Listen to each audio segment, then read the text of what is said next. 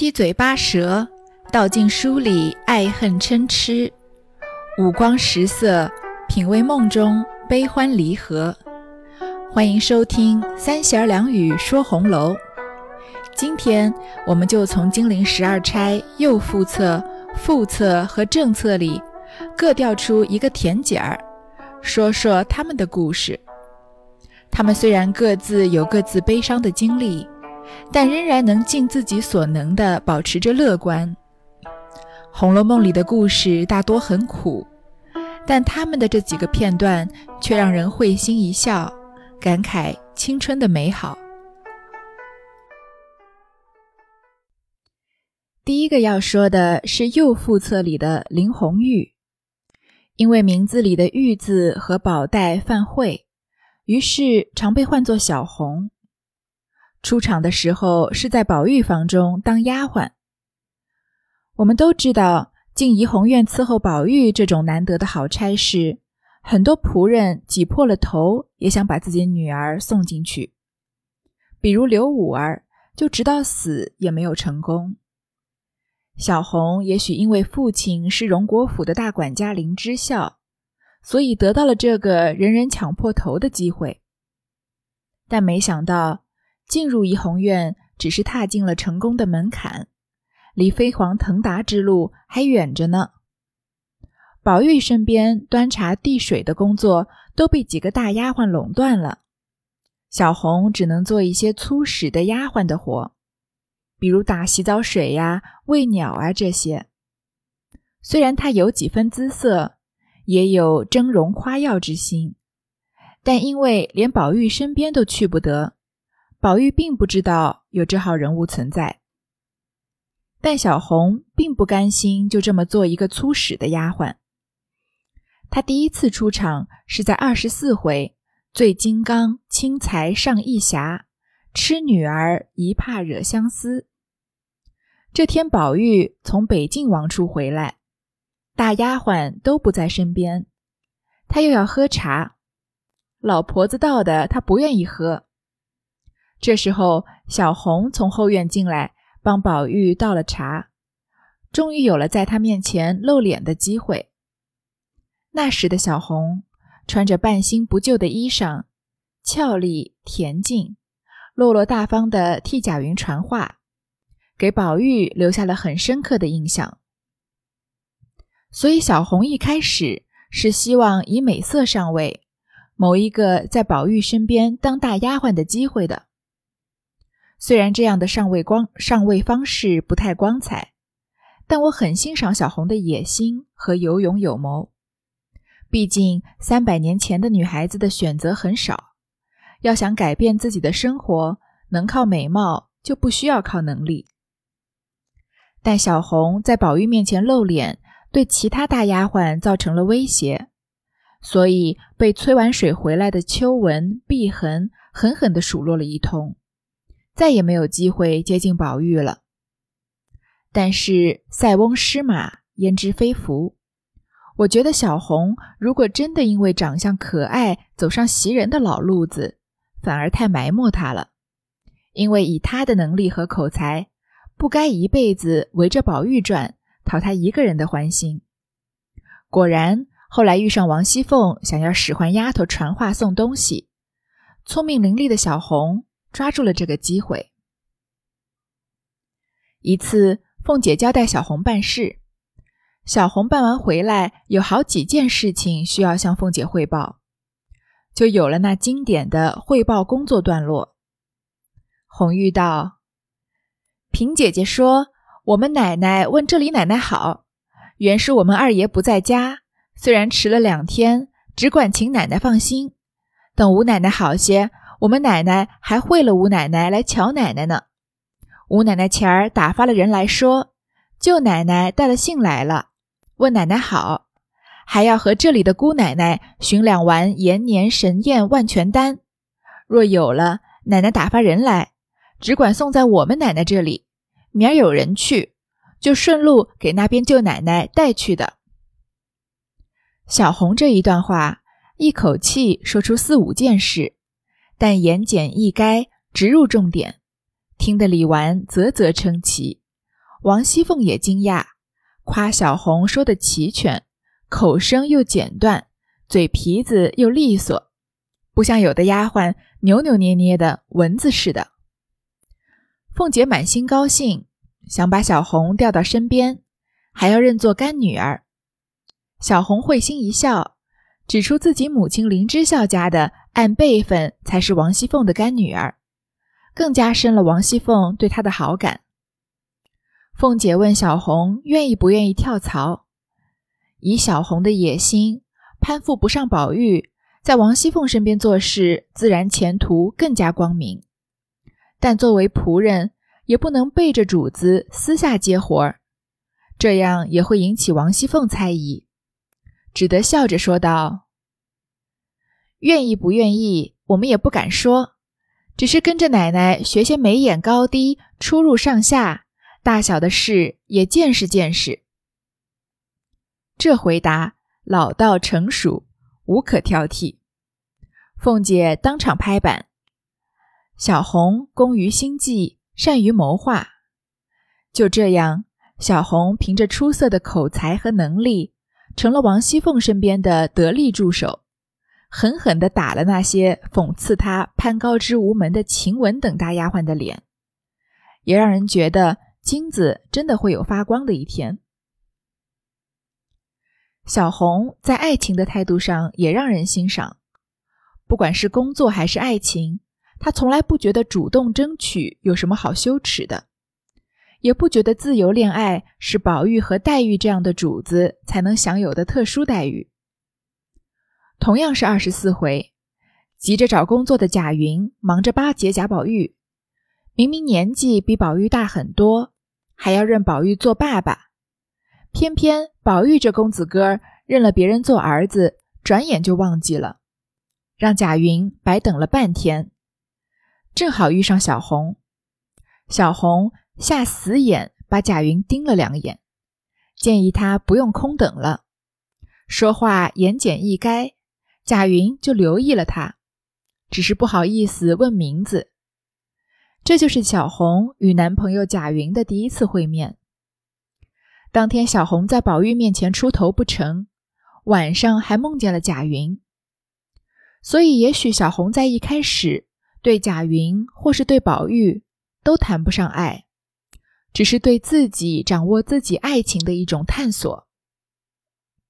从这点上来讲，她比《红楼梦》里所有的丫鬟，甚至大多数小姐都要前卫的多。读书少，不会吟诗作对，并没有限制她的眼界。后来贾云巴结凤姐，想谋一点工程上的差事，与小红碰面。虽不敢直言，但却敢眉来眼去，传递心事。在枫腰桥上和云哥碰面，那贾云拿眼把红玉一溜，那红玉也把眼去一溜贾云。后来贾云主动示爱，把自己的手帕通过坠儿给他，小红也顺水推舟，以自己的手帕相赠，定下了这段情。这行为在三百年前可谓大胆出格，还引出了宝钗陷害黛玉的情节。不过与我们这次主题无关，就不多赘述了。《红楼梦》八十回之前没有写到小红的结局，而且小红在二十八回以后就很少出场了，只有一些传话的戏份。那么小红的结局如何呢？我个人比较倾向于她嫁给了贾云，在贾府没落以后，帮助过宝玉一把。从情节上看，小红叫林红玉，和林黛玉只差一个字，而红和黛都是颜色，红自然是红色，黛是青黑色。以曹雪芹起名这么谨慎的行文风格来看，小红的戏份。绝对不止二十几回的那点。我认为八十回之后，他还会再出场。而且宝玉住在怡红院，自己的房间叫做绛云轩。我们都知道，绛就是红色的意思，云又是贾云的云，可见贾云和小红在《红楼梦》里的特殊位置。当然，你也可以认为这些都是巧合。毕竟八十回之后的情节，千人千面。从情感上来说，小红是我在《红楼梦》里面第一欣赏的丫鬟。她有主意，有智慧，有志向，有野心，有作为。虽然出身比较低，刚开始也只是个衣服都半新不旧的粗使丫鬟，常常被大丫鬟打压、责骂和讽刺。但她短短时间成了王熙凤的左膀右臂，又找到了贾云这样在《红楼梦》的男人里已经算是优质青年的终身伴侣，证明了那句话：能力改变命运。其实把小红当做甜姐儿来写有些牵强，因为她除了外表甜美，内心是个很强悍的姑娘。但她通过自己的能力。把原本很苦的生活过出了甜，也让我们在悲凉之物遍披华林的《红楼梦》里得到了一点点安慰。这个世界上就是有这样一种人，你远远的看着他，就知道他的生活一定会越来越好，和他在一起，日子也会越来越甜美。我建议各位寻找另一半的时候，可以留心一下这样的品质。当然。如果自己努力成为这样的人，就更好了。我们大多数人都不像宝玉那样含着金汤匙出生，但小红的故事也让我们觉得自己可以凭自己的能力，把平凡的生活过得有声有色。第二个要说的是副册里的香菱。读过前八十回的朋友们，一定多少对香菱的遭遇扼腕叹息。香菱的身世就如她的本名甄英莲一样，真的很令人怜惜。三岁那年元宵，在看射火花灯时，被家奴霍启看护不当而被拐子拐走。养大后，先是被卖给对他有几分真心的公子冯渊，后来呆霸王薛蟠打死了冯渊，把香菱强卖去做小妾。香菱后随薛家进京。一直住在荣国府的梨香院。她生得婀娜纤巧，做人行事又温柔安静。薛蟠的正房夏金桂极为嫉妒她，就一直虐待香菱。香菱备受夏金桂的折磨，不仅名字被改为秋菱，夏金桂还唆使薛蟠毒打她，气得薛姨妈要把她卖掉，最后被宝钗所救。当了宝钗的丫鬟，再不出现在薛蟠和夏金桂面前。香菱的判词有“自从两地生孤木，致使香魂返故乡”二句，所以我们都很清楚她是被夏金桂害死。高鹗的叙书写夏金桂死后，香菱被扶正，是不符合曹雪芹的意图的。陈高本。很多结局都是按照判词本意写的，在香菱判词如此明显的情况下，对香菱的结局却未却未依照曹雪芹本意，也许是对这个命苦的女孩子的一点恻隐之心吧。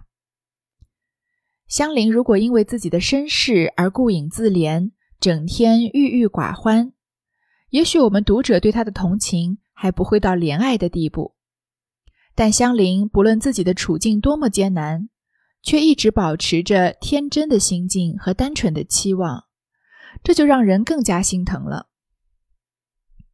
香菱第一次以香菱的身份出现，因为之前是甄英莲身份嘛，是在第七回送宫花贾琏戏西凤燕宁府宝玉会情中，那时她才留了头，也就十岁左右。被薛姨妈带在身边，准备培养给薛蟠做妾。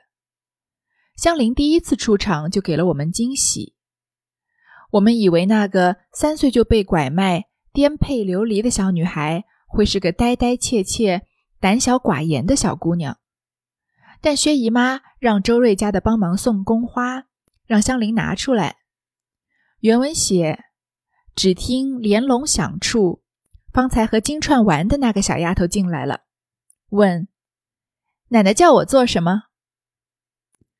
就从这么简单的应答，我们就能感觉到香菱不是个木讷的、只会答是的小姑娘。后面周瑞问金钏、香菱的身世，正逢香菱笑嘻嘻的走过来，拉着她问了一些之前的事，香菱都不记得了。这“笑嘻嘻”三个字，就让我们感叹香菱这么小年纪受到了生活的折磨，但还是保持着孩子的天真，受过的苦难很快就遗忘了。不论是刻意隐藏了那一段记忆，还是年纪太小不记得了，总之，现在的香菱是个天真快乐的小姑娘。香菱的甜，在学诗那一段到了高峰。让我们对这个孜孜不倦的姑娘好感爆发。我们都知道，《红楼梦》里面有两个世界，一个是大观园里面贾宝玉和一众女孩子构建的青春王国，一个是大观园之外欲望横流的纷乱的破败的世界。香菱在身份上是薛蟠的侍妾，也从小就被阴暗的世界以痛吻她。他本应该属于外面的那个世界，而他偏偏拥有青春王国里面的女孩子们一样美好纯洁的心性，也有一个来之不易的机会进入了大观园，度过了他人生之中唯一一小段快乐的时光。脂砚斋说道：“香菱入大观园时就批注道：‘细想香菱之为人也，根基不让银炭。’”容貌不让凤琴，端雅不让玩钗，风流不让相待，贤惠不让席嫔。所惜者幼年离祸，命运乖趸，至为侧室。且曾读书，不能与邻相背，并持于海棠之舍耳。然此一人岂可不入园哉？故欲令入园，终无可入之隙。筹划再四。欲令入园，必待兄远行后方可。意思是说，香菱本来香菱本来出身不比迎春、探春差，外貌比得上王熙凤和秦可卿。周瑞家的就说过，香菱颇有东府大奶奶的风韵，端庄雅致，可以比李纨和宝钗；风流情致，有湘云、黛玉的风范。贤惠能比得上袭人和平儿，可惜造化弄人，没有机会和黛玉、湘云那样入海棠诗社。但曹雪芹也舍不得香菱这样美好的姑娘一生凄苦，特意安排了薛蟠远行的情节，让她有机会陪着宝钗进了大观园。香菱似乎知道自己快乐的时光会很短暂一样。非常珍惜大观园里的时光，埋头学作诗，到了呆的地步。香菱学诗集中出现在第四十八回“情人情，勿思游意”，木雅女雅集苦吟诗一回。善解人意的宝钗知道香菱羡慕这园子不是一日两日了，只是没空儿，就每日来一趟。慌慌张张的也没趣儿，所以趁着这机会，越性住上一年。香菱当场高兴之余，立刻就央求宝钗教她作诗。宝钗笑他得陇望蜀。后来香菱去哥哥姊妹处拜访，又央求黛玉教她作诗。黛玉一口答应，让香菱拜自己为师。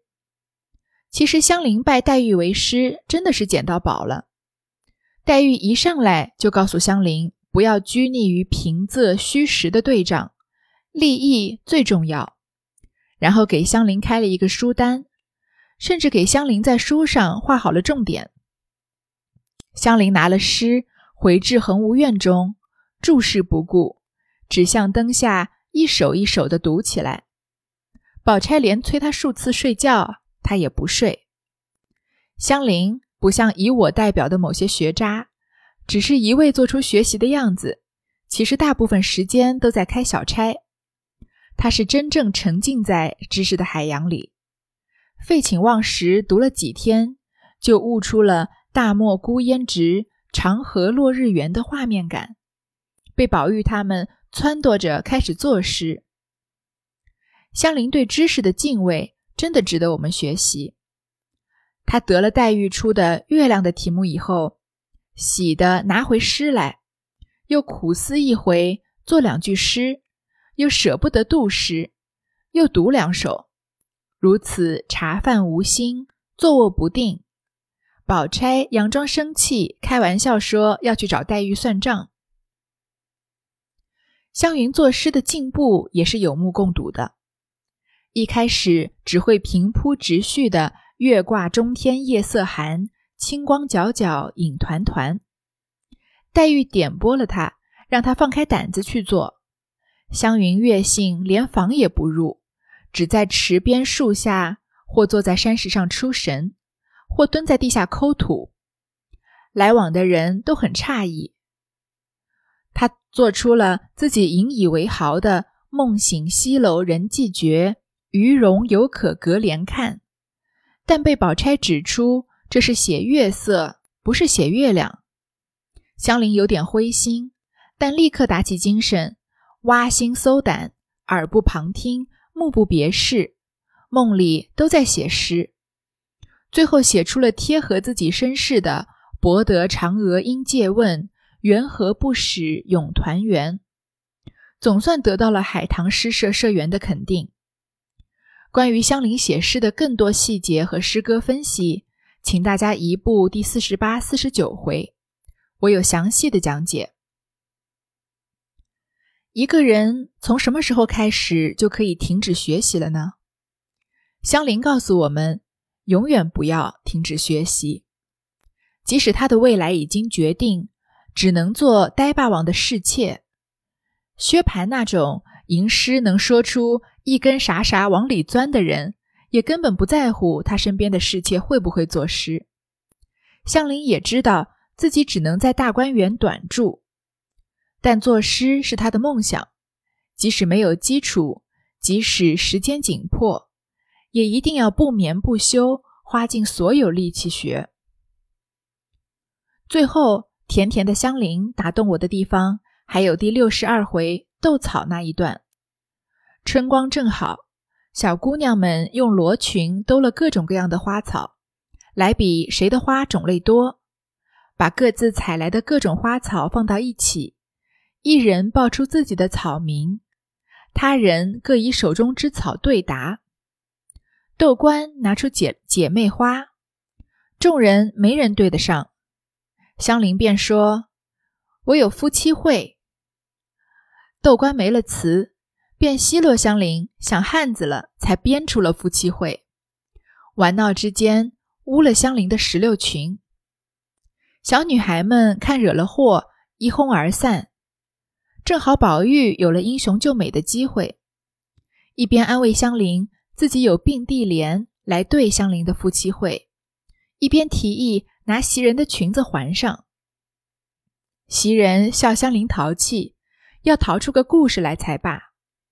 香菱羞红了脸，让宝玉转过身去，在宝玉身后换了裙子。香菱和三百多年前的许多女孩一样，虽然嫁人，甚至子孙满堂，但没有体会过爱情的滋味。我觉得这一段是香菱离爱情最近的一次。她和小女孩们一起玩游戏，被大家起哄，有点不忿别人不知道夫妻会，有点气恼自己裙子脏了。遇到妇女之友宝玉，同时解了他这两个围。从这里我们也可以窥见，如果香菱有机会体会爱情。跟这样单纯、甜美、努力的女孩子恋爱，也一定是一场甜甜的爱情。最后要说的是政策里的史湘云。其实史湘云作为我在十二钗里的第二最爱，第一最爱是探春，是值得单独花一篇来写的。所以这里我们就简单的说一说她性格里甜的部分。湘云的判词里说：“她好疑似霁月风光耀玉堂。霁月光风是雨过天晴时的明净景象，本来是比喻史湘云咏诗的才华，但我觉得形容湘云的性格也很贴切。她就像雨过天晴的太阳一样，明亮、直接，爱恨都没有隐藏。她稚气，带几分憨，因此更天真无邪。她侠气，开心的时候大块吃鹿肉，忘形的时候撸起袖子跟人划拳，偶尔男二装扮，白日里跳打洒脱，顾盼间神采飞扬，不让须眉。我总觉得湘云像是一个深闺大院里的女侠客，与人相交一片本色，无功利之心。我们看着这么青春恣意的湘云，几乎要忘记她在史家是个空有个小姐名头，却过着跟丫头一样的日子，日日被叔叔婶婶逼着做针线活到深夜的姑娘。但湘云似乎毫不在意这些，她没钱。但高兴起来就嚷嚷着自己请客，最后还是宝钗用自家的螃蟹解了围。他被逼着做活没时间，三十二回袭人烦他做宝玉的鞋垫，他二话不说就答应下来了。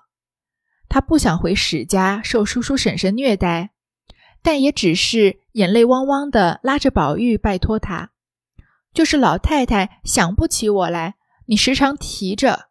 好等老太太打发人接我去。湘云的身世其实比黛玉苦，虽然都是父母双亡、寄人篱下，但黛玉在贾家并没有明面上遭到苛待，而湘云身上我们看不到半点自怨自艾。我们以为霁月光风的性格只有在顺境里才能形成，但不知像湘云这样的女孩。生来就像雨后的太阳一样，几片乌云根本无法掩饰她的光彩。我最喜欢的关于湘云的段落，要数第三十一回，她和自己丫鬟翠缕之间关于阴阳的辩论。翠缕的喋喋不休，湘云的循循解答，使主仆间弥漫着一片宛如姐妹师生的平等气息。而史湘云如此深入简出的思辨，却不像那些见风落泪、对月伤怀的深闺怨女。两个单纯可爱的小姑娘，从池塘里的荷花聊到自然界的阴阳，最后两人在话题即将走向飙车边缘的时候，被翠缕这个傻姑娘一句“主子为阳，奴才为阴”给拯救回来了。湘云论。湘云论阴阳，充满了对哲学的深刻理解，言简意赅的点出阴阳本是一体，而不是互相对立的两个个体。从二人聊天中，也可以看出他们平时背地里也是天南地北的，想到哪儿说哪儿。正所谓近朱者赤，近墨者黑。有了湘云这样性格开朗、多才多艺的主子，翠缕也就很开朗。因此，说话也就偶尔放肆。关于阴阳的这段辩论，后人常常逐句掰开，说一些对于《红楼梦》里情节的暗示，但我更愿意简单的把它看成是两个小姑娘的唠嗑。我中学时期也常常自以为很懂哲学，放学回家的路上，跟另一个自以为很懂哲学的同学讨论入世、出世、万物根本之类的话题。现在想起来，这样傻气又严肃的对话，只能出现在青春时期的少男少女身上。湘云的甜，在于她永远忽略生活里的苦，铭记美好和快乐。她的美好和快乐，也时时刻刻感染着她身边的人。有湘云在的地方，永远都是充满了欢声笑语，即使是偶尔斗气。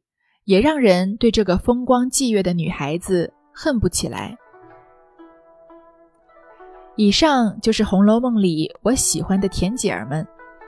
聪明的你也许已经发现了，其实属于女性的甜，并不仅仅只是出现在偶像剧里流行的傻白甜。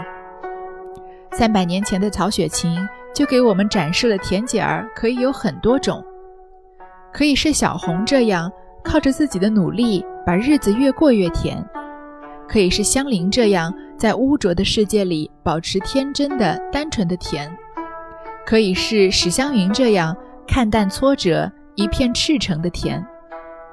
而三百年后的今天，电视里青春洋溢的女主角。或者微博上热搜推送，男生都喜欢这样的女生，都把甜姐儿和迷糊、傻气、不思进取、等着别人来拯救这些特征画上了等号，就显得非常的狭隘了。我希望读过《红楼梦》的我们，都可以像欣赏《红楼梦》里的女孩子们一样，学会欣赏各种各样的美。也希望这个世界上的女孩子可以自己选择做什么样的姑娘。而不需要为了迎合大众的审美而矫揉造作的曲意逢迎。你可以独立坚强，为了自己的目标拼尽全力，这些都是优点，并不影响你做一个甜甜的姑娘呀。